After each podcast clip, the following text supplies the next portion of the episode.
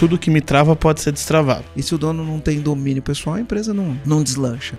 Para um bom entendedor, é necessário uma boa pergunta. Está começando mais um podcast Empresa Autogerenciável. O podcast que vai ajudar você, você, você que está ali também, a construir uma empresa autogerenciável. O meu nome é João. O meu é Plínio de Souza. E eu sou Marcelo Germano. Sejam bem-vindos, Plínio, Marcelo. Plínio, um convidado muito especial que fez a turma 12 do EAG, Marcelo. Tu lembra da turma 12? Turma 12 do EAG. Julho de 2017.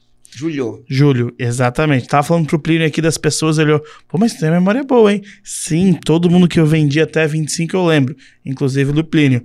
Mas, antes de eu apresentar o Plínio, quer dizer, antes de Marcelo apresentar o Plínio, hoje a gente vai falar sobre um tema muito legal. A gente vai falar sobre uma técnica para construir domínio pessoal e o Plínio é especialista nessa técnica. E eu até queria, Marcelo, que você apresentasse ele, a sua história com o Plínio e contasse um pouquinho do que a gente vai falar também dentro desse podcast. Show de bola. Então, João, é assim, ó, a gente sempre fala para os comandantes, né, que para ter uma empresa autogerenciável, uma empresa sem caos ou uma equipe autogerenciável, a gente tem que olhar para os fundamentos da empresa. Exato. Né? E entre os fundamentos da empresa, nós temos seis fundamentos. E muitos comandantes que já seguem a gente faz muito tempo, eles sabem quais são os, os fundamentos. Os comandantes que estão chegando agora, principalmente nos últimos dois meses, que eu deixei de fazer live todo dia, É verdade. parei de repetir isso com toda aquela frequência, Todo dia. talvez, talvez, né? Porque tem aquelas pessoas que começam a assistir do primeiro podcast, tem pessoas que começam a assistir desse, por exemplo. Às vezes o cara vai cair nesse, é o primeiro podcast que ele tá ouvindo nosso, e ele fala: o que, que eu preciso para ter uma empresa sem caos? Né? O que, que eu preciso para ter uma equipe autogerenciável? Então a gente fala que a gente tem que respeitar os fundamentos. E entre os fundamentos, a gente tem seis fundamentos. O primeiro fundamento é domínio pessoal. Sim, Né? A empresa é um reflexo do dono pro bem ou pro mal, né? sim. E se o dono não tem domínio pessoal, a empresa não, não deslancha. Aí o segundo fundamento é a cultura organizacional. Terceiro fundamento é a liderança, né? Você Sim. não constrói uma cultura forte sem uma liderança forte. E a gente sabe que a cultura manda no jogo. Uma empresa que tem sucesso, uma empresa que não tem. Se você olhar para a cultura, Como é que é aquela frase lá, Marcelo, que tu gosta de falar? A cultura come a estratégia no no café, da, manhã. Isso, isso, isso. Né? Na tradução Literal. é, polite, né? Polite. Tradução ed- educada do, do termo, né? Então, cultura forte, liderança forte, a gestão, você tem que ter uma boa gestão naquilo que você faz. A gestão financeira tem que cuidar dos números financeiros, porque Uhum. no final do dia, né? é, a empresa tem que buscar lucro. Eu gosto de falar que faturamento é vaidade, lucro é sanidade, caixa é rei e a gestão é a rainha. Então, né, não se constrói riqueza sem gestão financeira. E o sexto Uhum. pilar é, é o que a gente chama de tração. Como eu atraio clientes, como eu converto clientes em compradores e como eu faço essas pessoas continuarem comprando. Então são esses seis fundamentos, sendo que o primeiro dele é domínio pessoal. E Por é- que, que é domínio pessoal? Porque a empresa é um reflexo do dono. né? Exatamente. A diferença do sucesso de uma empresa sempre vai estar pautada na pessoa que dirige aquela empresa. O Tony Robbins fala assim, né?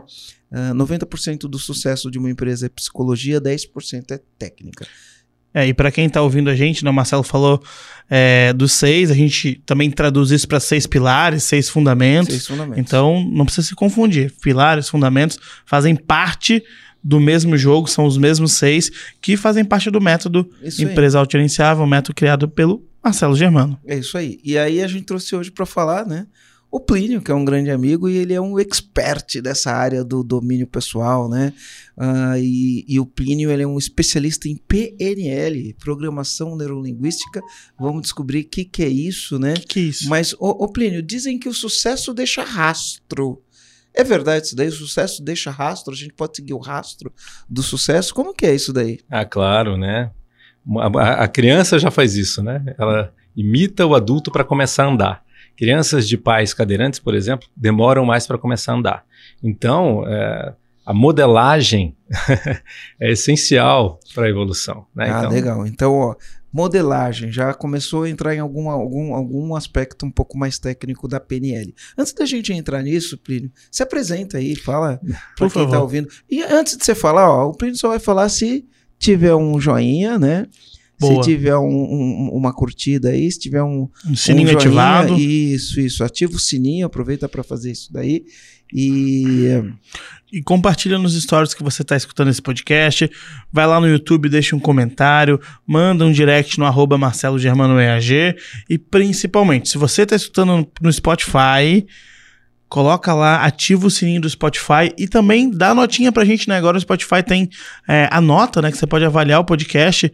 Por favor, avalie o nosso podcast, que a gente quer sempre os feedbacks de vocês. É então, já que o Marcelo pediu o joinha de vocês, Plínio, por favor, se, apresenta. aí, Plinio. Bom, pessoal, uh, Plínio de Souza, eu tenho, enfim, sou especialista em programação neurolinguística e muitas outras técnicas também. Acabei desenvolvendo uma metodologia própria, né, integrando várias técnicas. No entanto, a principal ela é a PNL mesmo, ela é, a- é a coluna dorsal, assim, né? É, a PNL é muito flexível, você pode encaixar as técnicas e ela te dá uma estrutura muito funcional, muito assertiva. É, enfim, eu trabalho com isso há 20 anos, né? Então, Tem- ó, começa pelo nome, né? Programação Neurolinguística PNL. P de programação, N de neuro, L de linguística, né? Por quê? Como que o neurolinguística... é, o que, que é uma programação e o que, que é o tal do neurolinguística? né? Show. É, Porque quando eu penso em neuro, eu penso em neurônio. Quando eu penso em linguística, eu penso na fala. Aham. Então, de- se eu tivesse que falar uma coisa, é lógico que eu sei um pouco sobre isso, mas se eu tivesse que pensar como um leigo aqui e fosse tentar decifrar, eu ia falar: o jeito que a gente fala está de acordo com a constituição dos nossos neurônios, né? Sim. Eu não sei se seria uma besteira falar isso, mas me explica aí para quem está ouvindo, né? E por que da linguística, como foi criado esse negócio e como isso pode ajudar uma pessoa a ter sucesso no final do dia. Vamos lá, isso aqui dá para dar uma palestra inteira sobre isso, vou procurar ser sucinto. então, programação é o passo a passo mental, né? é a estratégia mental, é o que vem depois do que, o que vem depois do que. Então, ah, quando você tem um padrão repetitivo na sua vida, se você é uma pessoa que sempre chega atrasada, ou que sempre chega com antecedência, se você é uma pessoa que sempre trava diante de plateias, por exemplo, ou se você é uma pessoa que sempre explode eh, diante de desavenças numa reunião. Isso é uma pessoa que procrastina, sabe a pessoa que tem que fazer uma coisa e não faz, isso é uma programação. Opa, A gente tem um hardware, que é o nosso corpo, né? Tem a, tem a máquina e a gente tem que ter lá o sistema operacional. A programação é esse sistema operacional. E, e com, e com PNL de alto nível, dá para desativar um padrão de protelação em uma única sessão. De uma Dá hora. mesmo? Dá, dá para desativar. O cara que procrastina, ele deixa Ah. de procrastinar depois de uma hora, É, utilizando a técnica de programação neurolinguística? muitas vezes, tá? É claro que é, pode ser que você precise de mais uma horinha ou duas se ele tiver várias outras questões ligadas. Mas na maioria das vezes, uma hora é tempo mais do que suficiente para desativar esse padrão. Aquele líder que tem uma ideia, nunca, nunca escreve um plano e nunca executa, ele consegue resolver isso numa programação? Consegue, consegue. Consegue é, é, dar um passo gigantesco nesse sentido. Digamos que ele tenha, digamos, se ele tiver um, digamos assim, um TDAH intensíssimo, assim, fortíssimo, né, diagnosticado, aí é claro que a gente pode também recomendar algumas coisas, né, uns, uns profissionais de parceiros para fazer umas suplementações aí para esse cérebro, como por exemplo com, com o próprio ômega 3, ca- altas cargas de ômega 3, para fazer ele ser um cara que encara mais o trabalho mental já que isso eh, talvez seja muito desafiante para um TDAH muito forte. No entanto, existe eh, o padrão da protelação, ele é um padrão que é simples, tá bom? A estratégia da protelação. Qual é? Pessoa que protela tem foco na tarefa. Pessoa que faz com antecedência tem foco no resultado. Por exemplo, pessoa que protela, no momento em que ela pensa em fazer atividade, vem a imagem dela fazendo a atividade, a imagem dela fazendo o relatório, a imagem dela lavando a louça. Ela fala, ai, aquela imagem dispara uma sensação, igual você imaginar chupar um limão, vai disparar uma sensação, você vai salivar, tá? Você entra com o estado. Veio a imagem, dispara a sensação, e aí vem o diálogo interno. Ai, não, que saco, deixa para depois. Ah, deixa para depois, vou fazer depois. Qual a diferença da mentalidade da pessoa que faz com antecedência? Quando ela pensa naquilo que ela precisa fazer, é automático. A mente traz a imagem do resultado, de quando ela estiver livre daquilo, a sensação gostosa, portanto, junto com a imagem, ah, da sensação de liberdade ou com os ganhos que ela vai ter pós fazer aquilo. E aí essa sensação faz com que ela execute a tarefa. E ela executa a tarefa, o peso da tarefa fica- menor do que a sensação prazerosa do resultado. Sempre vislumbrando o resultado. E aí quando ela chega no final, ela comemora. Então, vira padrão, ela quer sempre fazer isso. Porque ela sempre persegue essa sensação. Ah, tem tarefa, eu quero fazer logo. Ai, que gostoso, estou livre. Ah, quero fazer logo. Ai, que gostoso, estou livre. E a pessoa que faz com protelação é o contrário. Tem a tarefa, ela, ai, não, deixa para depois, deixa para depois e faz em cima da hora, na ansiedade para não se dar mal.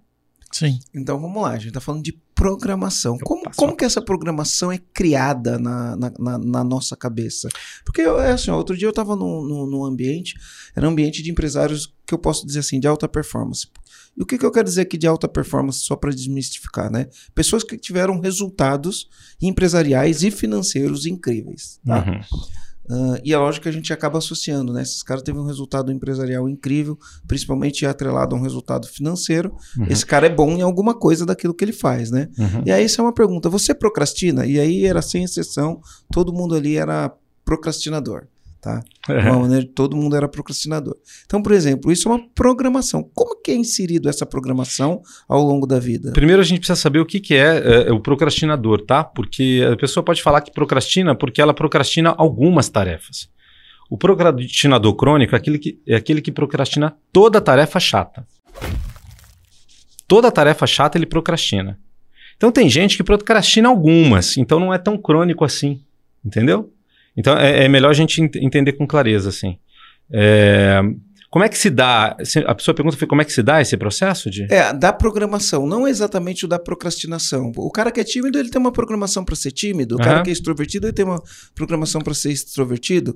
Enfim, a pessoa, as pessoas têm diversas programações. Como que é criada essa programação no cérebro, né? Experiência emocionada significativa ou repetição. Pô, agora falou difícil. O que que é uma experiência emocionada? Por exemplo, você eh, pega seu cônjuge na cama com seu melhor amigo. Pá! E aquilo, imagem, Forte impacto sensação, emocional. Forte impacto tenso. emocional. ah, e aí você fala, poxa, ser humano não presta. Até então você era uma pessoa aberta para os relacionamentos. A partir de agora você se torna um, um tanto quanto amargo. Então, um único evento. Ah, você, sofre um acidente automobilístico fortíssimo, a partir daí você não consegue mais dirigir. Por quê? Porque aquela imagem, aquela sensação, o cheiro, tudo aquilo está muito forte em você. E aí você, a mente fica projetando. Então, por exemplo, a pessoa que tem muito medo de assalto. Então, ela passou por um assalto muito violento, ela ouviu histórias muito violentas de assalto, ela construiu isso dentro dela, essas imagens, sons, sensações e significados. Andar na rua sozinha é muito perigoso. Ela está andando na rua, vê a pessoa do outro lado lá, fala, ai meu Deus, vai vir me assaltar. Ai meu Deus, vai vir. A mente coloca um fantasma, ou seja, a programação, a imagem que está internalizada, a sensação e significado, se coloca entre ela e aquela realidade. E ela responde a essa imagem interna. Isso é muito mais poderoso do que a realidade externa. Pessoa que tem medo de plateia, ela tem uma plateia nociva dentro dela, de quando ela passou por bullying, quando era moleque, o excesso de crítica. Então, ela precisa falar em público, ela já fica com medo das perguntas que vão fazer, se eu não souber, se eu errar, o que, que vão achar? Então, ela já leva essa programação com ela. E ela é neurolinguística, respondendo aquela tua pergunta anterior. Por que neuro? Imagens, sons e sensações do processo neurológico. A gente aprende neurolinguisticamente. A mente funciona não só linguisticamente, ela funciona neurolinguisticamente. Se eu falar para você, o que que você vai fazer amanhã? Você vai começar a criar imagens. Como é que foi ontem? Você vai começar a criar imagens, lembrar de sons e dizer o significado de como foi ontem para você. Então, por que, que a PNL, bem aplicada, faz uma diferença gigantesca comparando com outros métodos? Porque outros métodos, por exemplo, da psicologia, algumas técnicas, usam só através da linguagem, só na linguística, querendo ressignificar. Só que às vezes você tem uma imagem tão forte no inconsciente ali que não dá para ressignificar, fica complicado, demora. Por exemplo, uma fobia. A pessoa sabe que a barata não é venenosa. E ela sabe que ela não cabe no estômago da barata. E ainda assim ela tem uma resposta emocional como é que se aquilo fosse devorá-la. Ou seja, o problema não é a crença. O problema é o trauma que criou uma imagem internalizada gigantesca quando ela vê uma barata ou vê um gatinho entrando, dispara um monstro de quando ela tinha quatro anos que fez para ela e ainda tá aquela imagem internalizada gigantesca até hoje. Então a Você Tem PNL medo de barata, João? Não, não tem medo de barata. Tem nojo de barata, João? Tenho nojo de barata, mas também. Dá, dá pra vejo- perder o nojo da barata? Porque dá eu pra não tenho medo diminuir, de barata, dá pra né? diminuir, dá pra diminuir. Eu- Mas Mas também, eu vejo uma barata, vou ali. Mato. Com a mão assim? Não, não. Com, com pé- mas com chinelo ou sem chinelo? Com certeza com chinelo, tênis, né, Marcelo? Outro dia eu matei uma com a mão pela primeira vez na vida, cara. Não, porque eu tô em Porque eu casa, eu, tava vejo sem uma chinelo. barata, né? Aí eu saio chinelo. procurando um chinelo pra ir Eu tava e sem chinelo. Chinelada E ela ia-. Eu tava sem chinelo, ela ia fugir, porque eu arranquei a folha do caderno, assim, Ah. botei em cima e pá! Mas não. Mas, Plínio, esse assunto que você falou é muito legal. E, e aí a gente tem o exemplo da barata, a gente tem medo de sapo, medo de aranha, a fobia com aranha é muito grande, com cobra. Eu acho que eu tenho fobia de cobra. É, Fobia também é algo que dá pra desativar sim. uhum. Mas e quando a gente leva saber dentro mais. Mas, por exemplo, um empresário. O empresário ele tem que ir lá, ele tem que dar um feedback pro funcionário. É, fazer esse e aí ponto. ele. Ah, você vai fazer essa Eu tava, vai fazer eu esse tava, ponto. eu tava pra entrar nisso também, É. interessante. Estamos na E sintonia. aí, voltando pra dentro da empresa, né? E a gente vou usar até o exemplo do Marcelo, né? Pô, o cara, ele sabe da teoria, ele sabe o que tem que fazer, ele sabe que ele precisa de gestão, e às vezes ele veio, fez o EAG, aprendeu que ele precisa de gestão, aprendeu a construir a cultura, a falar com o funcionário para dar feedback. Só que chega na hora ele trava. Como é que isso pode ter alguma relação com alguma coisa de forte impacto emocional que ele viveu lá atrás? Como é que isso se relaciona à PNL? É, você tem casos desse? Conta pra gente. Opa, ele pode travar, como ele pode também não ter paciência, tá sempre explodindo, sempre sendo espinhoso, né? Então, também é um outro padrão. Então, se ele trava por dificuldade de, de, de relacionamento, ele é uma, por exemplo, uma pessoa que tem esse padrão de vida, né? Medo do julgamento do outro, medo de fazer errado. Às vezes, eu, eu já atendi empresário, o cara tinha 50 lojas de materiais de construção, 50. E ele não conseguia fazer reunião com todos os gerentes dele, não, dava. Ele fazia só com um, um de cada vez, entendeu? Então ficava muita gente tempos lá sem, sem ele fazer também. Por quê? Dificuldade de estar. Mais de um, mais de um cliente eu atendi assim, dificuldade de estar na frente de todo mundo ali. E às vezes você tem dificuldade de dar feedback para um só, de ser mais duro. Você precisa ser firme, né? Sim. Em alguns momentos, a gente sabe disso. E, e não significa ser grosso. É? Precisa ser, ser firme. E a pessoa não. Eu não- de vez em quando sou grosso, João. Hoje eu queria chutar a mesa do cara lá. Marcelo. Bom, Cristo também virou as mesas lá, não, não foi? Eu- Hoje eu quase fiz isso. Pois é. Então, se a pessoa trava, ela tem medo excessivo de julgamento, medo da rejeição, o cara não consegue dizer não. Não consegue dizer não para funcionário, não consegue demitir. Tem medo de magoar Mas- o outro. O Marcelo falou uma Medo- coisa que é muito legal, né? Que as pessoas, elas têm medo de não serem amadas, né? Uhum. E, e talvez isso possa influenciar. Então, um exemplo. A pessoa lá no passado, ela viveu rejeição na história dela, fortemente. Ela viveu rejeição na história dela fortemente. Com o pai, com a mãe, ou, ou mesmo em situação escolar, ou mesmo em situação com amiguinhos. E aí, isso ficou marcado com forte impacto emocional, ok? Ou entrou por Sim. repetição. E aí, ela dizer não, ela tem medo de magoar o outro? Não, ela tem um medo mais profundo que isso. Ela tem medo do outro a abandonar. E aí ela vai reviver aquela dor do abandono. Ela fica nesse fantasma. Igual a pessoa que tem medo de plateia fica no fantasma que a plateia vai humilhar, vai, não, vai, vai criticar, não vai gostar. Mesma coisa. Tá dentro. Mais vale a programação interior. É isso que, que, que nos mantém. E, e a gente, é, é, ser humano é previsível. Você sabe como é que o seu amigo agiria em tal e tal situação se você convive com ele há um bom tempo? Seu pai, seu irmão, seu, seu, seu, seu líder. Você sabe se você já convive com ele há um bom tempo. As pessoas se repetem em padrões automáticos. Esses padrões foram criados por repetição, viraram hábitos cognitivos, né? E, e- e- e- ou por forte impacto emocional. Se aquilo se repete, se a pessoa sempre é daquela maneira, tem estrutura. A boa notícia: se tem estrutura, dá para reestruturar. Dá para mudar padrões comportamentais e emocionais. E não precisa demorar. As pessoas têm essa ideia de que ah, não tem jeito, eu sou assim, não tem jeito. Ah, meu, meu colaborador não tem jeito. eu trabalho com garantia. Se não resolver, dinheiro de volta. Somos a única empresa no Brasil que trabalha assim. Atendimento de executivos, atendimento de pessoa física, faz uma primeira sessão, levanta o objetivo, de- de- define os indicadores que vão mostrar a evolução, identifica quais são as causas, e se não resolver, em sete sessões, devolução do dinheiro. A gente já chegou nesse nível técnico, tá bom? Então é, é, é- é- agora é incrível como muita gente não conhece ainda esse tipo de ferramenta. Então, vamos, vamos pensar no caminho do sucesso, né? Por exemplo, às vezes eu determino algumas coisas aqui, vou falar assim, né? Com toda a vulnerabilidade aí que eu me permito ter, né? Ah, às vezes eu olho e falo assim, cara, eu quero fazer um plano aqui e eu quero que a minha empresa chegue num patamar X. Então, por exemplo, eu quero que minha empresa chegue num patamar de meio bilhão, ou eu quero que minha empresa vá para um IPO, certo? Eu Uhum. vou lá e faço ali a minha declaração. Cara, quero fazer um IPO. Fiz a minha declaração. Mas às vezes internamente eu tenho uma vozinha ali virando para mim falando: será?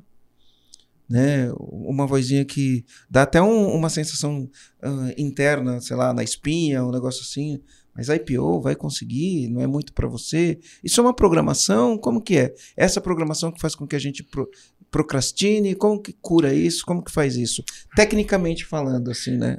Tecnicamente falando, isso é um outro tipo de procrastinação, não é aquele mesmo padrão. Aí é quando a pessoa ela procrastina por conta de uma questão emocional por baixo, impedindo ela de fazer isso. Então, por exemplo, a pessoa tem uma crença de que, meu, não é para mim. Ah, isso é muito para mim. Não, é para mim sim. Ou ela tem uma questão é, mais profunda e inconsciente, que é a questão sistêmica. Que é a questão de, de alguma maneira, sabe aquela, a fruta nunca cai muito longe da árvore? Hum. Hum, você pode evoluir até um certo ponto, mas ficar tão longe assim dos meus amigos, de quem somos lá, do- da minha família, é como se estivesse traindo inconscientemente o meu sistema. Então, é, eu- a gente trabalha com muitos, inclusive, é, executivos que vivem isso. A empresa está querendo para um outro nível. Só que aqueles é, gerentes, alta gerência daquela empresa ali, pô, era, era gente ali, tô falando, uma planta no interior, uma planta de uma multinacional no interior. Os caras eram ali da área e, e- e, pô, ninguém nunca nem tinha pensado em, em chegar naquele cargo.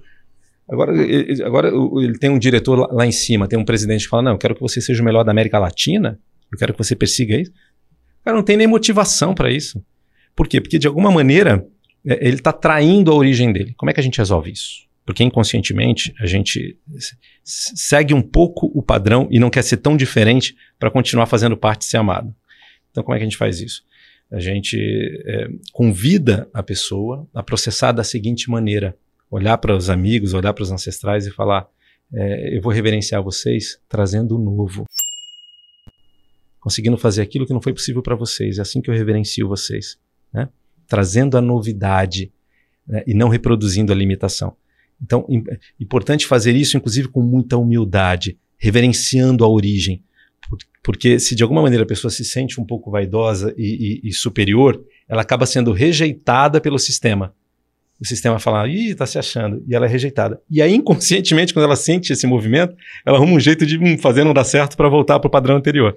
Então, a saída é reverenciar a origem, por mais simples que seja, é sentar no chão de terra e tomar café na lata, se for o caso, falando, pô, tudo que eu, sabe, o que eu sou veio daqui. Cara, o que eu sou é, é, eu devo a vocês. Quando eu fazer isso de uma maneira reverente, bonita, e trazer o novo com alegria e, e humildade, o que acontece? Aí sim você tem a bênção do sistema que começa a torcer por você e começa a se influenciar por você. Puxa, eu também posso então. E outras gerações ali começam também é, é, querer ir por esse caminho. Então é algo que você contribui para a evolução de todos e não ficar na retranca para continuar ligado é, com aquele patamar anterior.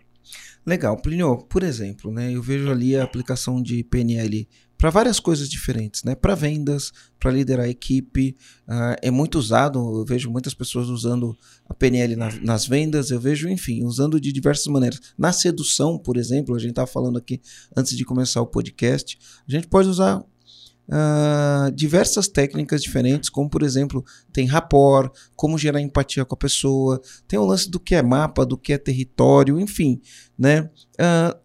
para uma pessoa que é leiga, que nunca ouviu falar em PNL, se a gente tivesse que introduzir algumas coisas que, elas, que ela começa a fazer para melhorar os resultados, ou resolver um problema, ou, ou focar no objetivo, o que que. qua- Quais que seriam os primeiros passos? Nossa, Por- são tantos, né? Mas são muitos. Por exemplo, visualização é uma técnica de PNL, não é? a PNL trabalha bastante com visualização. Uhum. Hum, Tá? Então, visualização positiva, se visualizar lá, que a gente chama de ponte ao futuro, né? Criar essa, essa visão maravilhosa, se colocar lá, né? É, ver, ouvir, sentir como se fosse agora, se emocionar. Quanto mais você se emociona, mais você está criando forte impacto emocional. Você começa a criar. Eu não- estruturas, né? Eu, eu não falei que a gente age conforme memórias programadas, então eu vejo o gato, dispara aquela imagem. Então, então você começa a criar memórias de futuro. Se você ah, emotiza essas imagens de futuro. Quando você pensa naquilo, é como se fosse uma memória, está marcada no seu inconsciente. Então você, aquilo começa a te nortear mais. Naturalmente, inconscientemente, você mantém mais a sua motivação. Então é útil pra caramba fazer. Tá bom? Ponte, ponte ao futuro. Agora, muitas coisas são boas. Por exemplo, é, para a gente ter sucesso né, no, no empreendedorismo, é muito importante relacionamento. Eu acho que quando você colocou domínio pessoal como um dos seis pilares, eu achei genial. Antes eram cinco, né? Você colocou isso, eu falei, putz, Marcelo enfiou no ângulo com essa, porque caramba, né? Eu também sou empresário e É o sei primeiro, é o primeiro. É. Pois é. É, Então, assim, você melhorar sua comunicação, seu- sua capacidade de empatia, né, com prática aprofundada, avançada de rapport, não é só saber na teoria, precisa É, é praticar. que as pessoas não sabem o que é rapport. O que é rapport? Rapport é você criar uma sintonia com a pessoa, sendo ela como for, diferente de você. E como que a gente faz para criar essa sintonia? Existem- Por exemplo, Porque, vamos lá, a gente vai partir aqui dentro do princípio, né? Então a gente está falando do rapport, rapport é criar uma sintonia, mas as pessoas são diferentes. Como eu crio sintonia com pessoas diferentes? Então, quando eu parto do princípio, eu sei que existem pessoas que são sinestésicas, auditivas e tem pessoas que são visuais. Explica um pouquinho disso, né? As pessoas são diferentes. Tem pessoas que quando você vai dar um exemplo, se você dá um exemplo em que ela consiga visualizar, né? Ela para ela funciona melhor. Tem pessoas que vão sentir. Se você dá um exemplo que ela consegue sentir, vai ser melhor. E tem pessoas que são mais auditivas. Né? Explica um pouquinho dessa diferença aí para a gente poder começar a entender como se cria um rapport. Né? Porque tem pessoas que tratam todo mundo do mesmo jeito. Por exemplo, Uhum. eu, eu, eu, eu tenho uma tendência a ser. é, como que fala? Quando você está sempre falando na mesma sintonia, mono, Monotônico? Silábico. monotom. Mono- Monotom. Mono... Monotom. Eu falo sempre É. no mesmo tom, né? Não tem quebra de padrão aí. Às vezes eu tô falando com uma pessoa que é muito diferente para mim e eu falar no monotom não funciona. Uhum. Então eu tenho que falar de uma maneira diferente. Então só pra gente pensar aqui no princípio, pensa que como a gente, como a gente convive muito nesse- dentro desse ambiente, principalmente você convive muito dentro desse ambiente, fala isso, para você muitas coisas que são simples, para quem está ouvindo aqui, gente não, não tá num nível muito mais avançado. Então, Uhum. por exemplo, se eu pensar assim, ó, vamos lá, começar a falar da, da, da, da nossa comunicação, da programação né, neurolinguística, tem pessoas que são visuais, tem pessoas que são sinestésicas, tem pessoas que são auditivas. Por exemplo, eu estava conversando com um amigo meu esse final de semana, semana passada no encontro que a gente foi, e eu sofri um, um acidente aqui, eu rompi o tendão da coxa. Uhum. E aí, quando eu falei que eu rompi o tendão da coxa, que eu falei que fez um estralo, essa pessoa sentiu no corpo, ela sente até no corpo, né? Uhum. Tem algumas pessoas que vão, vão ver a mesma história que eu tô contando, porque eu fui fazer um esqui aquático, né? Então eu tava fazendo um esqui, na hora que a lancha puxou, eu, que eu fui subir, estourou. Mas aí alguma pessoa, algo, dependendo do que eu tô falando, ele tá vendo a imagem Sim. da lancha, né? Me Uhum. puxando. E se a pessoa for mais auditiva, ela tá ouvindo, né? O barulho da água, o barulho da Do lancha, motor. é. o barulho do motor. Então as pessoas são E até o barulho do diferentes. estalo. Da, e até, o barulho, e até o barulho do estalo. É. né? Então as pessoas são diferentes e às, às vezes cada pessoa se comunica de acordo com aquele estilo que ela tem, Uhum. mas na pro- pro- programação neurolinguística a gente aprende isso, se comunicar com a pessoa da maneira correta, enfim, explica um pouquinho melhor isso daí pra gente, É, como você identifica essa pessoa, qual que é o estilo e como a gente se comunica com Pra ela. poder criar um rapport. Tudo isso facilita, né? Não que a gente não. A gente está sempre se comunicando. Agora, isso aí vai facilitar uma comunicação melhor. né? Existem muitas maneiras de fazer rapport, tá? É, o rapport por canal representacional, que é o que a gente vai falar agora e tal. É o seguinte, então, por exemplo, uma pessoa que tem um processamento mais visual, a me- todas as nós temos processamento visual, auditivo e sinestésico. Sim. Beleza? Se você for pensar E o que você vai fazer. que é predominante. Isso. E, e- e na maioria das vezes tem um predominante, mas às vezes você tem dois predominantes e é mais raro você tem os três equilibrados. Então, a pessoa que tem, por exemplo, uma predominância visual, né? é- Ela é uma pessoa que normalmente, quando fala, ela vê imagens. Então, ela costuma ter um corpo mais ereto, ela costuma falar rápido, por quê? Porque as Uhum. imagens passam, ela tá querendo correr atrás das imagens. No final, ela até fala, viu, viu? Você fala, não entendi o que ela disse. Porque só ela viu. né? Ela, ela até para de respirar. Ela tem uma respiração mais aqui em cima. É. E, e ela usa palavras que entregam o processamento visual dela, como por exemplo, veja bem, olha só. né? Nossa, que lindo aquilo lá, né? Vamos colocar foco nessa situação aqui. Hum, aquilo tá meio nebuloso, hein? Tá? Então, ele, palavras processuais visuais. Entendi. E então ela, ela dá um monte de pista quando você é treinado a identificar. Sim. A pessoa que tem um processamento sinestésico, ela é o- muito antagônico ao, ao- ao visual, é meio que oposto. Então, é, é uma pessoa que tem um tônus um pouco mais relaxado, está mais em conexão consigo mesmo, tende a falar um pouco mais devagar, mais no seu grave. Ela sente o que ela vai falar. Ela, ela Então eu sou mais sinestésico. Ela respira pela barriga, mais né? sinestésica. Você é uma pessoa que parece mais sinestésica. Ó, Tem um, um piscar de, de olhos um pouco mais lento. É uma pessoa que está mais dentro de si. Para o sinestésico, o visual é um trem descarrilhado. Eu- Mas eu, eu, eu, eu, penso, eu sou muito visual, Aham. mas eu acho que eu me comunico mais sinestésico. É, todos nós temos os três. né? Eu, por exemplo, achava que eu era mais sinestésico, porque eu, como eu já tinha sido ator né, lá atrás, eu tinha muita questão da emoção. Quando eu fui fazer um- um- uma investigação com testes mais aprofundados, muito visual, meu processamento é muito visual.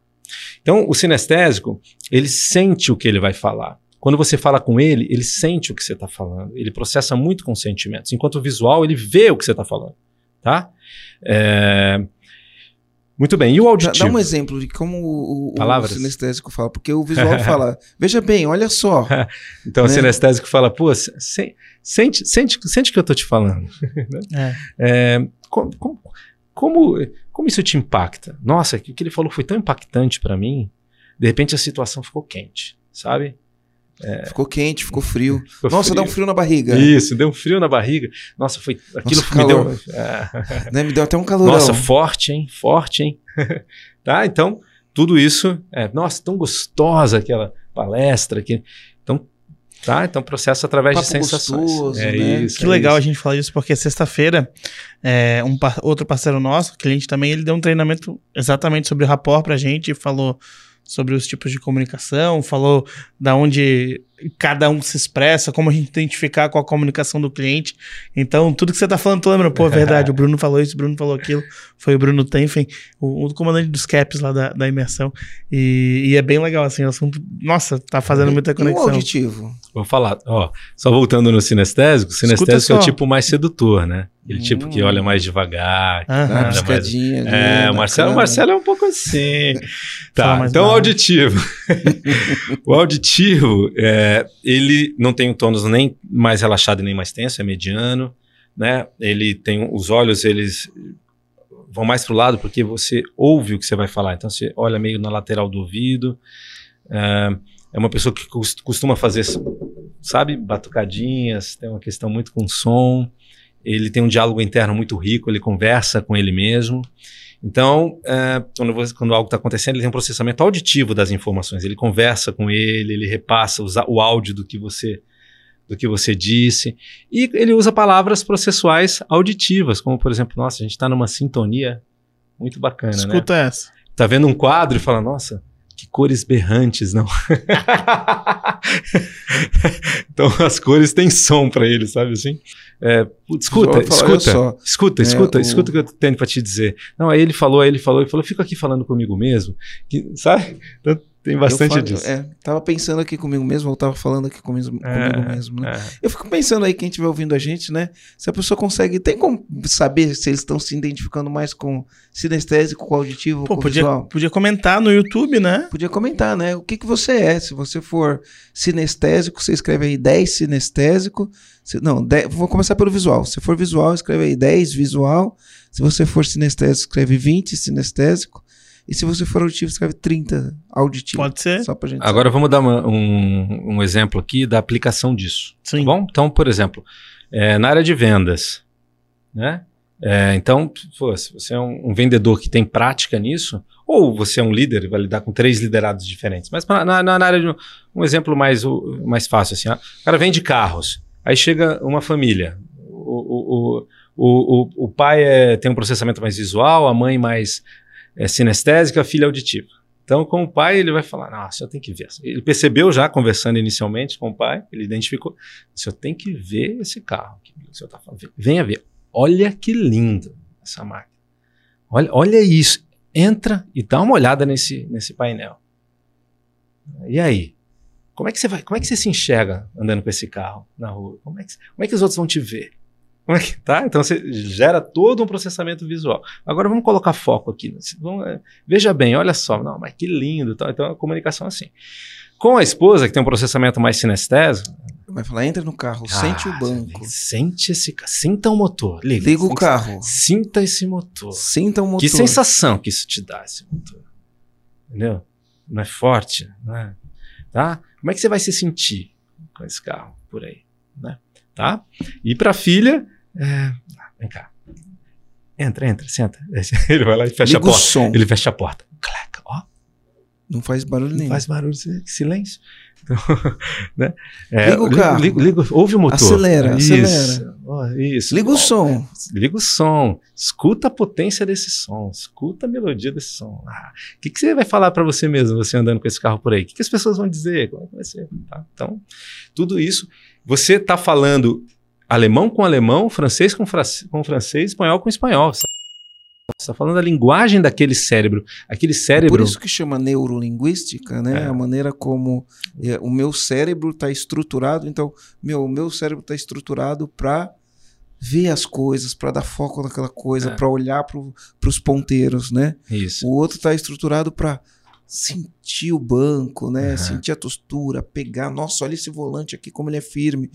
E o outro está mais ligado ao, enfim, isso é, é o que traduz essa estrutura. Porque, por exemplo, eu sei que pessoas, quando você quando você for lembrar de alguma coisa, teu olho vai para um lado, né? Tem, Na maioria das vezes é pro lado esquerdo, a maioria das pessoas. isso significa que eu estou construindo uma imagem. Lembrando. Lembrando, Lembrando. de imagens, quando vai para a esquerda. Quando eu estou construindo uma imagem, Você estava falando porque seus olhos estavam na posição da direita. hum, Ele falou que era esquerda, mas você estava olhando para a direita, e é isso mesmo. Aqui é para construir imagem. ó. Então você vê que seu inconsciente foi certinho. tem uma estrutura neurológica para isso. Ah, seu inconsciente falou direito, embora você tenha na, na fala falado errado. Você estava olhando para a direita e não para a esquerda e falando de construção de imagens. Perfeito. Quando eu estou sentindo alguma coisa que eu já vivi, Tende a ser para baixo à direita. Tô sentindo alguma coisa que- sentindo. Para baixo aqui à direita a gente entra em contato com sensação. Quer ver? É, como seria para você passar uma mão, passar sua mão num, num tapete de veludo bem felpudo e macio? Sente como seria. Ó, você percebe que o olho, dele começou a piscar como se quisesse vir para cá, para baixo à direita. Que ele tá aqui eu tô na Ele resistência. tá segurando, eu percebi que ele tá segurando. Ele tá, ele tá me mapeando aqui. Tá? Então a gente tende a, a entrar em contato com sensação olhando pra cá. Agora, fala, o que, que você fala pra você quando as coisas estão indo mal? Como é que você. Ó, tá vendo? Puta foi pra baixo à esquerda automaticamente, você viu? Então foi pra baixo aqui à esquerda, diá- diálogo interno. É isso aí. Tá? Lembrança pra cima à esquerda e fico imaginando o futuro. Como seria uma mistura de porco com aranha? Como Nossa seria? senhora, Porco-aranha. porco-aranha. Ó, ele foi buscar o porco, agora ele vai construir. vai não misturar. Ó, agora ele tá indo, ó, agora ele tá vindo pra cá pra direita. Construiu Então- aí desenhando o papel. Não, eu já vi o Porco-Aranha no filme dos Simpsons, tem o Porco-Aranha. Tem isso, Ah, mesmo. ele lembrou. Mas ele não. Ele- você foi lembrar, lembrou do porco, lembra da aranha, e aí começa, os olhos começaram a vir pra direita tentando juntar. Aí você vai tentar construir. Então a gente tem uma, uma, uma, uma formação neurológica para Uhum. que coloque. E a gente tem a tendência de fazer mais um ou mais outro. É, áreas do cérebro, né? Então, por exemplo, isso é muito útil quando você quer lembrar de algo, você coloca os olhos para cima à esquerda, né? E, e, sabe, isso e insiste. Você quer lembrar, você quer lembrar, ou para lateral à esquerda, lembrar de sons ou de imagens, isso facilita a lembrança. Da mesma maneira, se você quer se colocar num estado mais criativo, olho para cima à direita. Ou para lateral à direita, para cima à direita, se você quer criar algo, você acessa áreas de criatividade do E cérebro. quando eu sou canhoto, inverte essas coisas? Não. Muitas vezes sim. Então precisa, é, precisa fazer o teste. Precisa medir, né? Me fala, como é que... Você lembra do rosto da sua primeira professora, João? Olha lá. Foi, pra- foi esquerda. esquerda. Então você provavelmente, tá? É, Você é canhoto, João? Eu sou. é, Pô, Marcelo. Jura? Cinco anos e meio do meu lado e tu Ah, não sabe que eu sou canhoto. Às vezes eu sabia, mas eu esqueci. Nossa, pelo amor de Então Deus. João é canhoto. Decepção. Ele já olhou pro lado de lá, né? Sim, as pessoas mais inteligentes são canhotas. É mesmo? É, Você tem provas científicas disso daí? tem muitas. Dá um Só- exemplo. te mostro dar um agora, vou exemplo, te provar agora. Né? Ué, eu onde eu estou, né? Mas, Ah, tá. então isso é Sei que, ele ia contra-prova, fa- pô. sei que ele ia fazer uma, sei que ele ia fazer umas continhas de multiplicação agora. Então, ó, por exemplo, né? Então, a gente estava falando aqui do, do rapport. É lógico Uhum. que para a gente fazer rapport, a gente tem todo esse contexto, né? Uhum. Porque as pessoas pensam que o rapport, se, se a, se a pessoa não aprofunda um pouco, né? ah, no rapport, se eu for lidar numa venda e eu for utilizar o rapport, eu tenho que estar atento a tudo isso. Sim. né? A maneira como eu crio sintonia, é, eu entro na mesma. Eu não sei se eu vou conseguir explicar isso de uma maneira tão simples, mas vou tentar trazendo uma simplicidade. Uhum. Que é criar um rapport é você entrar em sintonia com a pessoa. Uhum. A melhor maneira de você entrar em sintonia com a pessoa é você imagina um rádio, né? Você vai colocar na mesma frequência que a Sim. pessoa tá. Então, se a pessoa tá numa frequência, vamos dizer assim, numa sintonia, o rádio você coloca na sintonia certa, né? Se ela tá numa sintonia visual, você vai conversar com ela naquela mesma sintonia, pum, criou rapport, criou sintonia com aquela pessoa. Se ela é mais sinestésica, mesma coisa, e auditiva, mesma coisa. Nas vendas, isso funciona para criar Funciona muito. o, o rapport. E o rapport, ele, é, ele precede a empatia, né? Sim. A gente gosta de falar de aliança. Você cria uma aliança mais forte com, com a pessoa. Então, a gente pode usar isso para venda. A gente pode usar isso quando a gente quer Liderança. é, trazer um, um- um liderado para o mesmo pensamento que a gente. É. Enfim. Tem umas... Mas- E se eu não for expert, né, em saber todos esses sentidos, todas essas maneiras, tem coisas mais simples. Por exemplo, modular o tom de voz com quem tá pra Se a frente. pessoa tá falando mais alto, você E- fala mais alto. mais falando alto, mais rápido, você velocidade. fala mais rápido. Isso. espelhamento de falando mais devagar, movimentos. você fala mais devagar. Isso, Respiração também que conecta bastante. Então, se o cara tá ofegante, a gente também subiu o tom de voz e ficar um pouco mais ofegante. Existem muitas maneiras de você Exatamente. estabelecer rapport. Por isso que eu tinha dito, palavras processuais, canais representacionais é uma delas. Né? Então, eh, quando você. Mais um exemplo com, com, com vendas. então, um vendedor eh, entrou, entrou agora na, na- numa equipe de vendas, ele tinha perdido o emprego, falou: ah, vou tentar na área de vendas, que eu sempre fui extrovertidão, vou me dar bem. Aí o primeiro cliente que chega na loja é um introvertido. Sabe aquele que chega até com medo de. tem fobia a vendedor? Tem um monte de gente assim. Eu mesmo já fui. Olha o estereotipo aí com o vendedor, hein? O cara já ainda até. Não, ele tem medo de vendedor. O cliente que entra de- meio até de costas, assim, para o vendedor não vir Só falar, porque ele, uma olhadinha. ele não consegue dizer não pro vendedor, ele se sente incomodado. E aí o vendedor novo que acha que vai arrebentar, chega lá e fala: Ó meu rei, bem-vindo! No que eu posso te ajudar? Cara, pode ficar o corpo, porque o espírito do cara. Ah, Pô, tem uma água e história, azeite, água e azeite, entendeu? tem uma história muito legal que aconteceu essas semanas, né? A gente tem um processo no EG de pré, pré-venda e venda. Uhum. E por acaso a gente foi fazer um roleplay, que é uma dinâmica onde a gente escuta o- uma ligação do pré-vendedor ou vendedor, e o mesmo cliente passa por duas pessoas diferentes sempre. E aí olha a situação que aconteceu. A gente, o pré, a gente estava analisando a conversa do pré-vendedor, e o pré-vendedor, quando a gente foi analisar, ele foi falar: putz, essa conversa foi uma conversa desafiadora, não consegui encaixar com o cliente, etc. Beleza. Aí quando o vendedor foi falar: nossa, que estranho, porque eu foi muito boa essa conversa, esse cliente comprou, a gente criou conexão muito rápido, foi muito bom, que estranho que ele foi desafiador para você. O que, que a gente chegou na conclusão, e o Bruno estava aqui, ele comentou com a gente, né? Ele falou assim: olha, essa pessoa que era a Júlia, a Júlia, ela é extremamente visual, fala muito rápido, o tom de voz dela é fino, e do outro lado tava um cliente que falava pausado, devagar, com voz grave. Show. Quem atendeu esse cara foi o Murilo, que falava devagar, com um tom mais alto, Uhum. e isso conectou com o cliente. É isso aí. Então, a diferença é que quando a gente está consciente de como a outra pessoa do lado está falando, a gente consegue se adaptar e conduzir a conversa para criar conexão. E às vezes inconsciente, como foi no caso do Murilo, que sintonizou, foi muito mais fácil a condução da ligação, tanto que esse cara comprou. É isso aí. Então, se a pessoa fala muito rápido, você procura falar mais rápido. Se ela fala alto, você procura falar mais alto. Se a pessoa fala super baixinho e tal, e você chega falando alto, é difícil encaixar. difí- né? Nós, ser humano, como a maioria dos mamíferos, a gente vive em manadas. E a gente segue a manada, entendeu? Então a gente tem código de pertencimento na manada. Você vê os adolescentes usam o mesmo tipo de roupa, mesmo Uhum. tipo de cabelo, mesmo tipo de gíria, mesmo tipo de gesto. É o- é o código de pertencimento daquela tribo. Então a gente, né, se você é muito diferente de mim, a tendência inconsciente é eu me fechar um pouco para você. Sim. Então é claro que é, é, tal- talvez com o tempo de convivência, mesmo sendo diferentes, a gente vai se abrindo e a gente se conecte. Só que se você quer acelerar esse processo, então se conecte rapidamente, dance a dança do, do, do- do- seu liderado, a dança do seu cliente. né? Siga ele ali na dança, não queira só você impor a dança, tá? Essa é uma dica. E uma outra dica dos rapport, um- uma das estratégias mais importantes para rapport bem sucedido, do meu ponto de vista, é o rapport de modelo de mundo, ou de mapa, para quem conhece um pouco de PNL, rapport de modelo de mundo. Então, por exemplo, em vendas, o cliente fala, tá caro. Você fala, não, não tá. Você está batendo de frente com o modelo de mundo dele. Então, primeiro você espera para depois conduzir. Primeiro faz rapport. Você fala, não, tem razão, ó. Olhando, de- dependendo de como se vê, dá a impressão que tá caro mesmo. então, eu espelho o mapa dele para depois falar, mas se você perceber, ó, esses diferenciais aqui, esse, esse, esse, esse, você analisando bem, você vai perceber que no final das contas fica até barato, tá? Mas eu não falo isso de, de frente. Primeiro eu espelho para depois conduzir. Né? Então, a- mapa. Se eu vou conversar com, com uma pessoa que tem um posicionamento de mapa e eu fico batendo de frente, não é, não é, não é, Explica isso, porque quando você fala de mapa, para quem tá ouvindo, não sabe a diferença do mapa e do território. mapa não é o território. Ma- Mapa é o que você acredita, é, é a sua visão sobre aquilo. A sua visão sobre. Então, por exemplo, se meu mapa é o Brasil tá em crise, ninguém tá comprando nada. Isso é um é um mapa mapa. que eu tenho. Ah. Tá em crise, ninguém tá comprando nada. né, eu vou falar, nossa, mapa- você tem razão. O Brasil está em crise mesmo. Né? Nossa, tá difícil. Primeiro eu vou te acompanhar. Né? E aí depois eu posso contar uma história. Cara, mas ó, nesse setor aqui, ó o que tá rolando. Olha o que é esse case aqui. Olha isso, olha aqui. Né? É, isso se eu tô numa primeira interação com alguém.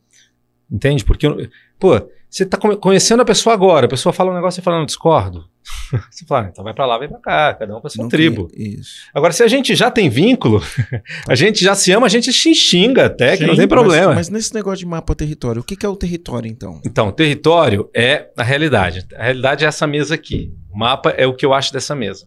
Se eu acho que essa mesa é bonita ou é feia, é meu mapa, tá bom? Então, território é o, o Brasil, do jeito que ele é. Se você acha que o Brasil é uma porcaria, território é o grupo de políticos lá de Brasília. Se você acha que todo político é ladrão, é o seu mapa. Então tem gente que acha não, que né, ó, tem uma parte de políticos ladrões, mas tem uma grande parte que não é, isso está mudando. É o meu mapa, está mudando, é o, meu, é o mapa. Está mudando, está sendo construído uma, é o mapa. A gente pode ter alguns números específicos, se tiver como quantificar números, aí é o território. Os números exatos são esses aqui, de, de, de, de, de, de XYZ. Tá? Por exemplo, ó, no, no- quando eu olho assim, então eu penso assim, pô, é, no território a gente tem 14 milhões de desempregados no Brasil. É o Exato. território, existe. Uhum. 14 milhões de desempregados. Não sei se o número é esse ou se já mudou, Uhum. tá? No mapa é... Muitas pessoas falam assim, tá faltando mão de obra. Isso. Você tem 14 milhões de pessoas que Não não, acha- não tem mão de obra. conseguem, É. né? Mas por outro lado, a senhora fala, tá faltando mão de, mão de obra. Qual que é a diferença aí do, do mapa e do, terra- do território? Porque o tá faltando mão de obra também é uma verdade, né? Mas em PNL a gente também tem aquela, aquele pressuposto que é a energia flui para onde está a sua atenção. Né? Eu sei, eu gosto disso. Então, se a sua atenção está no que está difícil, é isso que você vai ver. Você vai ver dificuldade, você vai atrair dificuldade, você vai ter insights que te levem à experiência de lidar com a dificuldade. Porque a sua mente, o seu insight, a sua ideia que vem, o momento que você sai, o momento que você chega, tudo isso está acontecendo um tanto quanto inconscientemente, sabe? Então, se você tem a crença, ah, pode estar tudo zoado, mas para mim vai dar certo. E não deu certo, mas você fala, não, não tem problema. Ah, é só um passo para dar certo, tá tudo bem. E você está visualizando dar certo, eu vou encontrar. O seu, o seu sistema corpo-mente vai te dar ideias, vai te, vai te fazer enxergar a oportunidade, ouvir a oportunidade. Você já teve uma ideia nova e naquela semana alguém te fala sobre aquilo, você bate o olho em algo daquilo, você. Né? Parece que tudo converge. Você já teve Para essa mim, isso é culpa da Alexa e da Siri. Ou você Não, compra um carro meu, novo, é você sai da incrível, loja e cara. todo mundo tem esse carro, cara. É, não, não, mas ó, é, é incrível, né? Às vezes a gente tá falando de uma coisa aqui, daqui a pouco você pega o celular e vem um anúncio daquilo que você tá falando. Né? Eu tava falando de um negócio, eu tô tentando lembrar o que que era. Ontem eu tava falando de, de, um, de, um, de uma coisa específica, e aí eu fui no Google e aí eu escrevi assim, ó, SH, apareceu aquela coisa específica que eu tava falando que não tinha nada a ver com SH. Até mostrei, eu não lembro agora exatamente o que foi, né? E, e aí eu falo, ó, a Alexa tava ouvindo a gente, Com certeza, Né? mas ela tá mesmo. ou a Siri tava ouvindo a gente. Estão. E aí, quando eu vou escrever, ela me mostra um negócio mesmo que não tem nada a ver aquilo ali com, com isso, né? Então eu falo que isso daí é, o- é a Siri e a Alexa. E antes da Siri e da? Alexia, isso não acontecia? Ah, não sei, eu sei que eu. Você não- você não tem lembra? O carro, eu acho que é o maior Você exemplo, não né? lembra de, sei lá, bater no olho em banca de. Eu morava na Paulista, né? Então, cara, eu bati o olho numa banca de revista, era aquilo. No jornal, eu, eu sempre fui muito ligada, muito ligado à informação jornalística, né? Eu- hoje eu não sou mais. cara. Nossa, consegui me livrar disso porque te deixa numa frequência, você fica em profundidade. Porque o jornal foca muito na- no, no ruim que está Mas- mas acontecendo. carro é o melhor exemplo, né? Você olha um carro, nossa, que carro bonito, eu quero comprar esse carro. Você vê esse carro em tudo quanto é lugar, passando por você. Pode ser um carro que tem dois só no Brasil, mas A energia flui. para onde está a sua atenção. Você vai ter insights. Vamos lá. A gente estava falando de você ter ali é, a, sua, a sua ligação com o IPO. Se você, ah, ah, enfim, com um, um tal patamar da sua empresa, se você, se você nem acredita que é possível, você não vai enxergar as oportunidades, você não vai, não vai desenvolver os vínculos. É claro que aqui, eu não estou querendo aqui agora entrar num aspecto aqui místico, nada disso. Eu quero dizer é o seguinte: o seu inconsciente num nível mais profundo, ele tá atuando, assim como ele está fazendo o seu coração bater, tudo funcionar sem você saber, ele está fazendo com que as coisas na sua vida deem certo ou errado sem você saber. Depende onde está a sua atenção. Você é um cara que reclama o dia inteiro. Reclama o dia inteiro. E aí faz uma- umas cinco afirmações positivas, não funciona, você fala, "Ah, não funciona a afirmação positiva. Então a sua energia está no problema o dia inteiro. Sabe que teve uma época na minha vida, né, que eu tava meio com, sei lá, meio no burnout, Uhum. cansado, e eu tava fazendo terapia, e aí toda vez que eu chegava lá na. Tava com problema de sono, não dormia direito, enfim, né? É, e aí eu chegava lá na psicóloga, e aí ela perguntava como eu tava, eu falava, ai, tô cansado. Aí pa- passou um tempo lá, sei lá, dois, três meses, ela falou, Marcelo, você já percebeu que toda vez você repete pra você mesmo, eu estou cansado, eu estou cansado, e você tá repetindo isso constantemente pra você? Eu estou cansado. E aí eu me dei conta que eu, que eu fazia isso, e aí comecei a me policiar Uhum. Pra não falar mais que eu estava cansado. Uhum. né? E aí parei de falar isso e, e aí esse cansaço foi embora junto, né? Parabéns. Porque, enfim. Melhor ainda se você falasse, nossa, eu estou bem disposto, nossa, eu estou Não, mas não energizado. dá pra tô falar assim, tipo, falar, tô disposto pra caramba! e bater na mesa. né? e, e vem cá, o que que é a modelagem na programação neurolinguística? Modelagem, É modelagem ou é metamodelagem? é, modelagem, a metamodelagem é a comunicação específica, é você fazer perguntas estruturadas para entender com clareza a comunicação de alguém. Metamodelagem, agora você me Então, deu essa vamos deixa, primeiro vou... no modelagem. eu primeiro. adoro metamodelagem Tá, então também. vamos primeiro na modelagem, que tá Então mais vamos- simples. O metamodelagem já ficou complicado já, mas eu quero saber o que é. Tá bom. Então a modelagem é você aprender de uma maneira mais eficiente e mais rápida com alguém. Aquela estratégia que ele faz que dá certo, tá bom? Então, é, a gente pode aprender convivendo, né? Se você convive com alguém, você vai aprendendo com essa pessoa com o tempo. Se você convive, você é, Muitos grandes líderes são grandes líderes porque tiveram grandes líderes. Você teve as, putz, a bênção de ter sido liderado por um grande líder, isso, e você ficou com ele durante um bom tempo, isso encurta caminho na sua liderança. E, João, então você vai ser bom pra caramba? Sim, o Rogério é sensacional. isso aí. Mas por que será que o Rogério é sensacional, né? Exatamente. Ele aprendeu com, com Então, melhor. que ele modelou há, há quanto tempo? Quanto tempo que ele está junto contigo? O Rogério comigo tá 23, 24 Então. anos. Dá pra, a, a- a diferença da PNL é que a gente encurta esse tempo drasticamente. Lembra de Matrix? Lembra? Lembra? Zzz, a pessoa aprende o Kung Fu lá em, né, em uma horinha, ele É, aprende mas uma a gente- modalidade. A gente absorve um, o tempo inteiro, né? Marcelo E a, a Rogério. modelagem pode ser de, qualquer- de, de várias maneiras, né? Mas o que eu tô querendo dizer é o seguinte: me dá um se eu quiser de- modelar o Marcelo, eu tenho ins- instrumentos de modelagem que, eh, com os quais eu posso aprender as estratégias que ele usa conscientemente e as que ele nem sabe que usa. Uhum. E que vocês vão aprendendo no feeling, no satsang. Você o que é o satsang? No- na convivência com o mestre. Igual o discípulo e o, e o guru que tinha que morar lá no mosteiro durante 20 Ô, anos você chegar tá convivendo demais comigo, cara. Você, você vai ser um cara muito foda depois no futuro. Marcelo, já sou e você ainda mais. Ah, gostei. é isso aí. tá? Não, mas, mas é bem verdade mesmo, porque isso a gente, in- inconscientemente, a gente acaba fazendo isso e tudo que as pessoas que a gente admira ou que a gente quer ser fazem, a gente acaba adaptando, às vezes até o jeito de se vestir, é, o jeito de falar, isso. coisa simples e hum, Muito- inconsciente. Muito. Quanto mais, e quanto mais você imitar, inclusive, até roupa, Que- é, que tudo. uma- quanto mais você imitar inconscientemente, mais você está se conectando com aquela pessoa num nível, inclusive energético, tá bom? Assim, num nível de frequência, tá? Porque a gente tem essa frequência, né? Você percebe isso é, bastante. Se você, o rapó. Você coloca duas pessoas muito amigas conversando juntas ali e curtindo a conversa, um mexendo no cabelo, outro mexe também, Sim, um, um levanta né? o outro sem nem perceber que tá fazendo isso. Então você, até de costas, até se a pessoa estiver de costas, tá? Então é, é uma- você entra no campo, estabelece-se um campo. Então se você gosta de alguém, admira alguém e se espelha nele, inconscientemente você tá Uma absorvendo. coisa que eu olho muito é o- os dedos, assim. Eu fico muito vendo o movimento dos dedos das pessoas, quem faz mais assim, quem faz mais assim. Eu, eu gosto de parar bastante na mão, assim. Quais são os gestos que as pessoas Isso daí já utilizam? chama toque. Pô, o Marcelo, toque em dedo, João. Você olha pro dedo da pessoa, eu não olho pro dedo, não. O Rogério olha pro dedo também. Só que o Sério? Rogério olha pro dedo do pé. É. Não, ou, não. ou é toque ou é fetiche isso Não, daí, não, não, João. Marcelo. É, Você acha que é toque, fetiche ou modelagem? Não, mas o jeito Sei que lá. a pessoa utiliza as mãos. Tem um cara que eu gosto muito aí, modelagem de futebol americano, né? O, que eu acompanho bastante, o Patrick Mahomes, eu fico sempre olhando o jeito que ele, que ele chama as jogadas etc. Né? Ele pega os dedos e faz assim.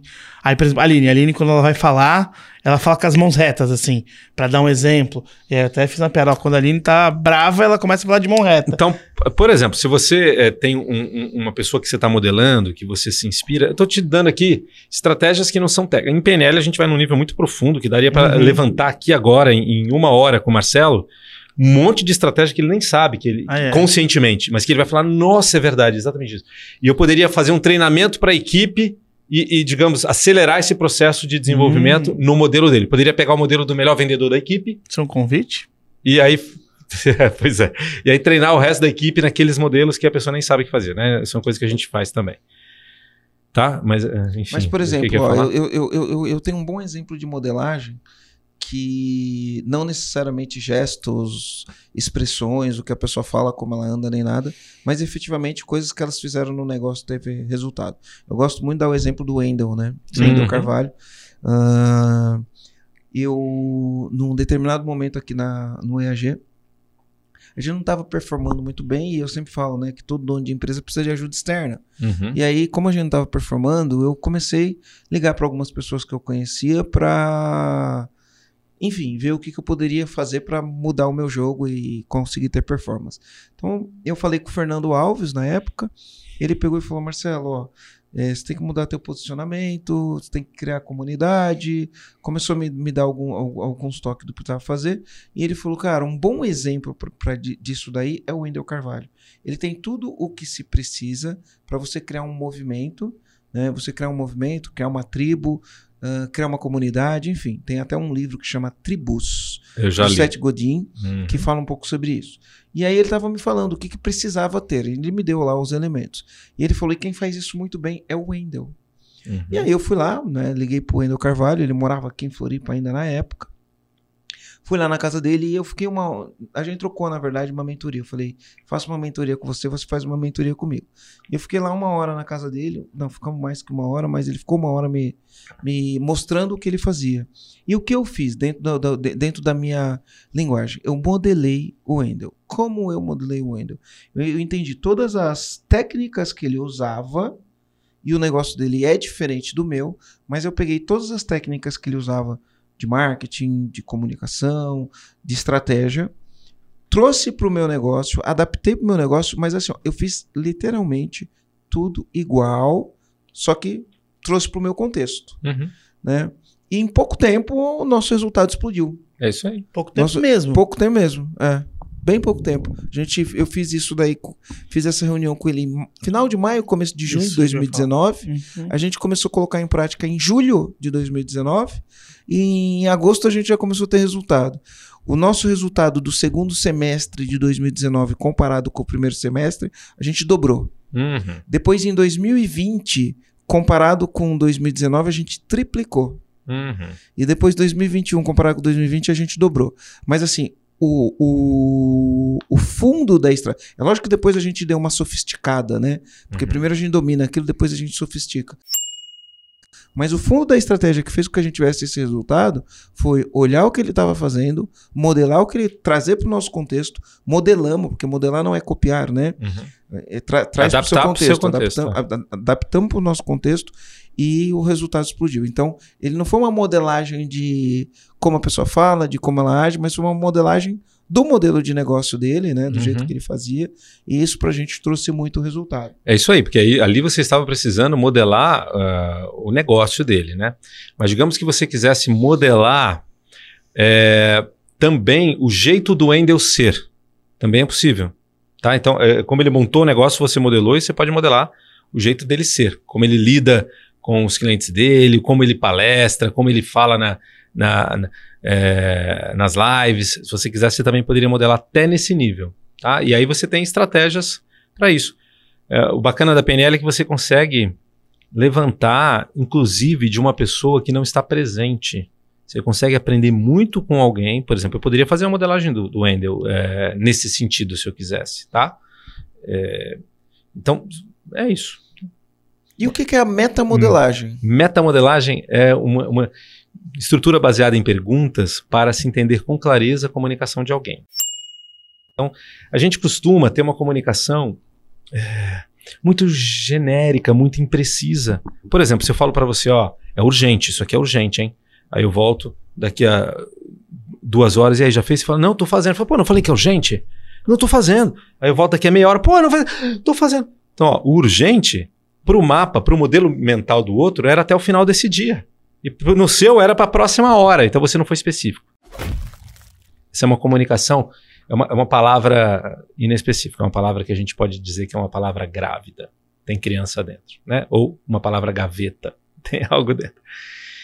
É, então, é, o que faz com que em processos terapêuticos, por exemplo, em mudança terapêutica ou coaching, é, a PNL seja extremamente eficiente e mais rápida, também, é você rapidamente chegar no X da questão, com, com perguntas estruturadas que eu entendo com clareza o que a pessoa está dizendo. Qual é o problema, qual é a causa, onde ela quer chegar, com clareza. E não, eu acho que entendi e, e, e construo uma outra realidade dentro de mim do que você está falando. Porque quando você fala alguma coisa, faz sentido que existem imagens internalizadas, sons e sensações, que são é, empobrecidas através da linguagem. Então eu preciso criar símbolos linguísticos para você entender. E quando chega em você, pelo seu aparelho auditivo, você passa pelo seu cérebro, cérebro vai construir as imagens para entender o que eu disse. Tá? Então, se eu falo, por exemplo, ó, pô, o Carlos, ele tá sendo irresponsável. O Carlos é, o Carlos é um cara irresponsável. Eu falo, pô, é, mesmo? é irresponsável. Uma pessoa pode dizer, pô, irresponsável, o que, que você acha que ele tá fazendo que ele é responsável? Um vai dizer, ah, ele chega atrasado. Outro vai falar, putz, ele, ele, ele não entrega aquilo que ele se compromete. E às vezes ele, eu acho que ele é irresponsável porque ele fala no meio da reunião, atrapalhando, em vez de ficar na dele. Quer dizer, não tem nada a ver. Então, na minha cabeça, o que eu quis transmitir através da linguagem não foi específico. Então, na, como, isso gera perda Mas de na- dinheiro, na meta- perda de relacionamento, perda de casamento, perda. Metamodelar é fazer as perguntas para eu tirar da sua cabeça e fazer você me dizer com mais especificidade para eu entender com clareza ao invés de, como a gente fala em PNL, eu alucinar, eu imaginar que entendi. Porque as pessoas têm, têm um pouco de vergonha de fazer perguntas sobre compreensão, porque elas acham que elas estão passando a imagem de burra se eu ficar falando que eu não entendi. Para um bom entendedor, é necessário uma boa pergunta. Uma boa meia pergunta. palavra. É, meia palavra coisa meia nenhuma. palavra é- funciona? Não, funciona Não? nada. Não, É funciona para um bom entendedor, meia palavra basta, é isso? É, do meu ponto de vista, para um bom ente- entendedor, é necessário uma boa pergunta. Mesmo porque se eu achei que entendi, para eu não cometer erro, eu valido. Falar, ah, você está querendo dizer isso, isso, isso, é isso mesmo? É, ah, legal. Ah, não, não, não é bem isso, é isso ali. Ah, legal. Então preciso validar.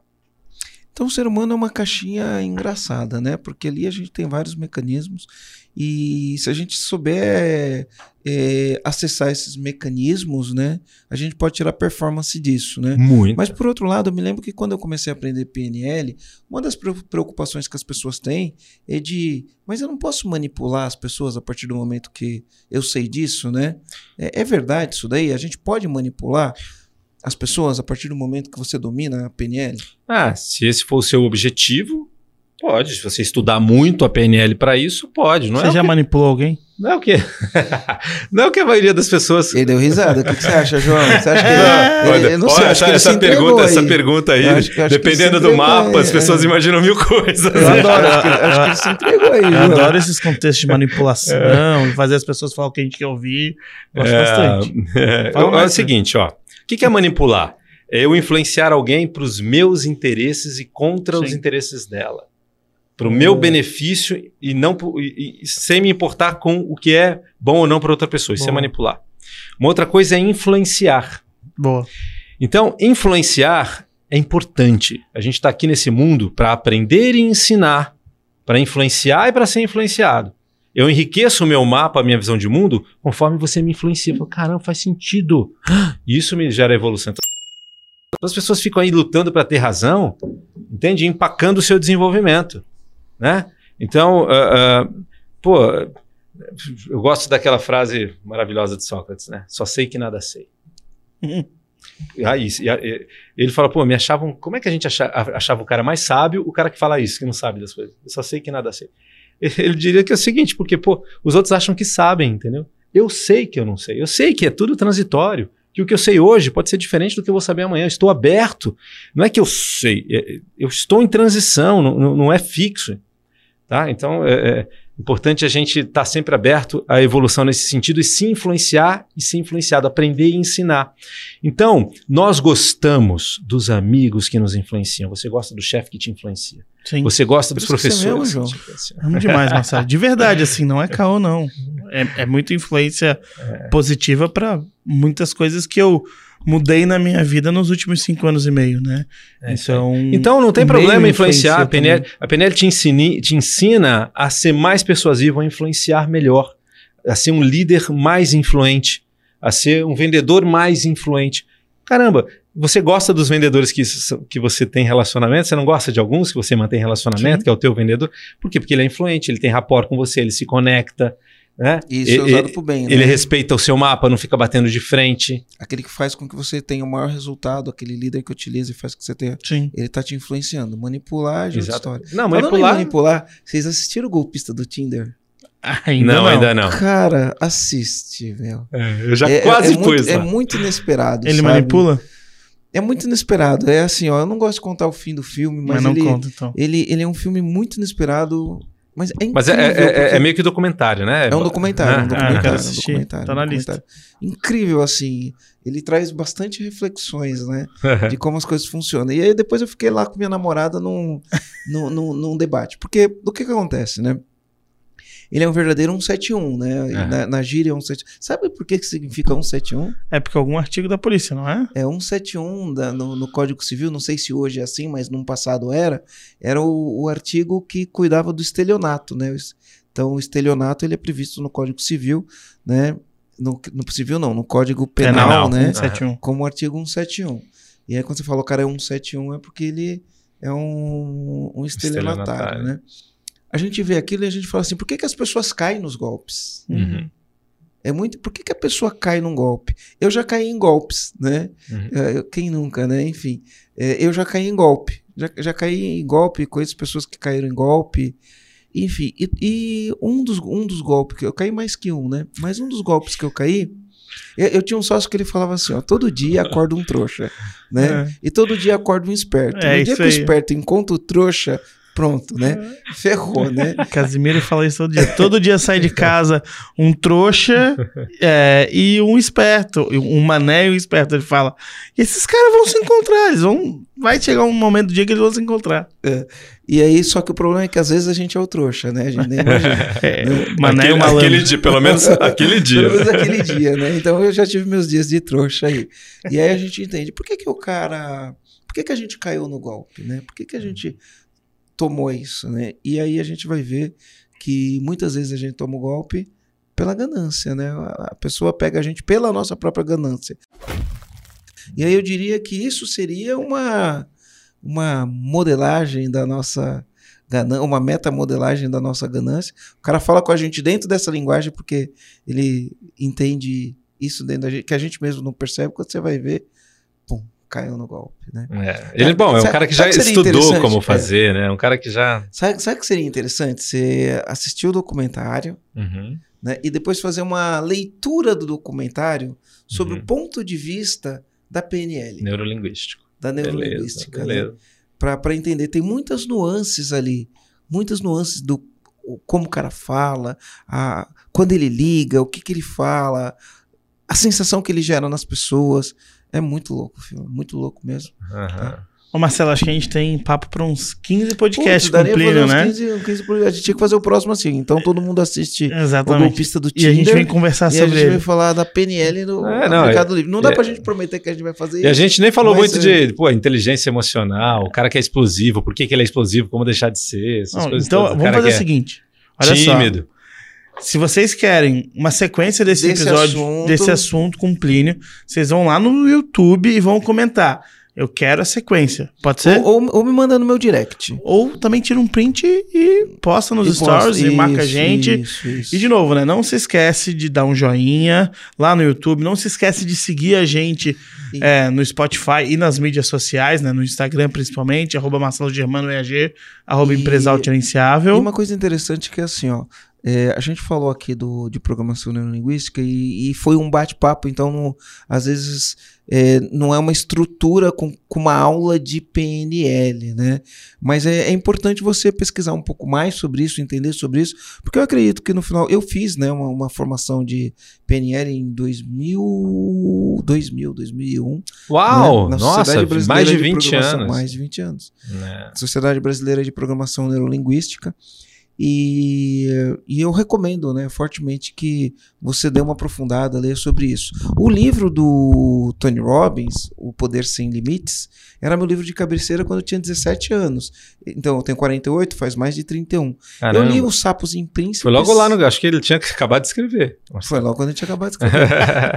e eu li Sapos em Príncipes, Aham. Sapos, transformando sapos em Sapos em príncipes. Príncipes, é. Né, do Glinder e do. E do Bandeira. do Aquilo, Bandler. aquilo era palestra, palestra É, mas, é, transcrita. É, mas era bem, bem difícil, uma leitura. Eu me lembro que na época era uma leitura bem difícil. E eu tinha um outro livro também, que era meio que uma bíblia, eu não lembro, né? Ah, você falou do, do, do Connor. Joseph O'Connor, Introdução à PNL. É um livro que eu recomendo, tá? Bem bacaninha, bem explicado. E, assim, ó, falando, ó, eu também tenho uma escola de formação em PNL. É, não, É, eu ia falar isso. é, Quem quiser te achar, conta. você falou que dá pra curar É. uma fobia É, em e sem sete atende- sessões, Não. ou em uma hora, duas horas. Sete sessões Dá dá, pra, pra- trabalhar duas coisas, Dá, três. dá, dá pra mudar um comportamento de um procrastinador. É, onde te acha? Se a pessoa quiser aprofundar isso Quais daí, são quais são as suas, suas mídias sociais? Como que faz? É arroba Plínio de Souza PNL. Arroba, Arroba Plínio de Souza PNL. Plínio de Souza PNL no Instagram, É, e o site apcidesenvolve.com.br. ápice. APICE desenvolve.com.br. Show. né? E é, então, também tem formação, pô. A gente é o único que dá formação online, completa mesmo, com estágio supervisionado, tudo bonitinho, ao vivo. Ao vivo, né? Não é gravado, não. Formação ao vivo, ali bem consistente mesmo, ensinando a atender, ensinando a usar as técnicas no presencial e no online, tá? Então a gente está no mercado dando formações desde Se a pessoa 2008. quiser aprender a vender mais, a PNL ajuda. Sim, fazer Se um um practitioner em líder PNL. melhor, PNL ajuda. Aí ela pode ou fazer um practitioner que vai ajudar, vai ajudar em vários sentidos, ou ela pode fazer um processo individual para aquela dor específica dela. Então, pô, ela tem uma protelação crônica, ou ela tem uma questão de, de pô, explode, não consegue Ou uma insegurança uma extrema. insegurança extrema, ou ela se sabota financeiramente sempre, ou ela tem compulsão por compras, tá? Ela tem um a pessoa tem vícios e compulsões, isso aí a gente resolve. Emagrecimento, enfim, é, a gente só não trabalha quando a pessoa tem surto psicótico, né? Tem esquizofrenia, bipolaridade e ela tem a questão do surto. Isso a gente não, não é da nossa alçada, de fato a gente manda para o psiquiatra. Show de bola. Marcelo, Plínio, João, qual foi o comando que você pegou nessa daí? Que você precisa conviver mais comigo, mais do que você convive. Foi esse comando que você pegou? foi esse comando que eu Foi peguei, Marcelo. Foi, foi esse comando. Na verdade, eu acho que o comando que eu peguei é que muitas coisas que eu faço hoje foi por influência do Marcelo. É isso aí, João. Ah. É, pegou o comando, hein? Vai ganhar um aumento. Boa! Ó, grava isso aí, garoto. Por favor, manda esse corte depois, tá? Mas, e você, Marcelo? Qual foi o comando? Ah, o comando que eu peguei é que a gente tem muita, muitas coisas pra gente saber sobre nós mesmos, né? Que às vezes a gente não tem a leitura, né? De, de como a gente se comporta, né? Então, eu- o autoconhecimento é fundamental no domínio pessoal. E, como eu disse, né? A gente tem mais assunto para explorar sobre isso. Uhum. Então, o comando é: vamos conhecer mais sobre nós mesmos. A gente faz um, um curso para aprender a cozinhar melhor, a gente faz um curso para aprender a dançar melhor, a gente faz um curso para aprender, sei lá, um monte de coisa melhor, desenhar melhor, mas a gente não, não investe tanto tempo para a gente ser mais do que a gente é, né? Sim. Melhor do que o- aquilo que a gente é. Então, acho que esse é um grande comando. E você, Plínio, qual que é o comando que você quer deixar para os comandantes que estão ouvindo a gente aqui agora? Ah, o comando é exatamente isso que você falou, né? A gente é uma máquina maravilhosa, né? uma biomáquina absurda com potencial gigantesco, que está pronta há muito tempo. Se você pegar qualquer índio da tribo mais isolada, um bebê, ele tem o mesmo potencial que qualquer filho de doutor de Harvard. Então, a máquina, ela é perfeita. A diferença é como você usa essa máquina. Muito bom. E lá no passado, e, assim, a gente vem evoluindo geração a geração no uso da máquina, né? Porque a gente- é a cultura que vai, os aprendizados vão. Só que hoje a gente está num nível é, de algumas técnicas que vêm correndo por fora nos últimos 20, 30 anos. Cara, você pode se tornar um piloto muito melhor da máquina. Então, como o Marcelo mesmo disse, né? É, pô, é preciso se educar sobre si mesmo. A gente não teve na escola inteligência emocional, gestão de conflitos, autoliderança. Você não teve essas coisas que são cruciais. Sim. Então, cabe a você aprender para se tornar uma pessoa para operar e liderar melhor a si mesmo, né? Porque seus filhos e netos vão, a coisa está evoluindo cada vez mais. Então, então, em vez de deixar só para a gera, próxima geração curtir esse benefício, curta já. É, e eu, falando no meu comando, sem brincadeira, eu acho que o principal comando que eu peguei é que tudo pode ser destravado. Tudo que me trava pode ser destravado. Seja a procrastinação, seja o feedback com liderado, seja falar em público, tudo pode ser destravado. E acho que esse foi o principal comando que eu peguei. E por fim, foi um prazer inenarrável, Marcelo, Inenarrável, trazer o aí. Plínio aqui, tá mais um podcast com você. Comandantes, de novo, não se esqueçam, ativem o sininho tanto do YouTube quanto do Spotify e comentem, marque arroba Marcelo Germano no Instagram, mandem direct pra ele se vocês querem mais um episódio com o Plínio pra falar do que a gente tem pra falar ainda mais de PNL, beleza? É isso aí, valeu. Fui! Valeu, abraço.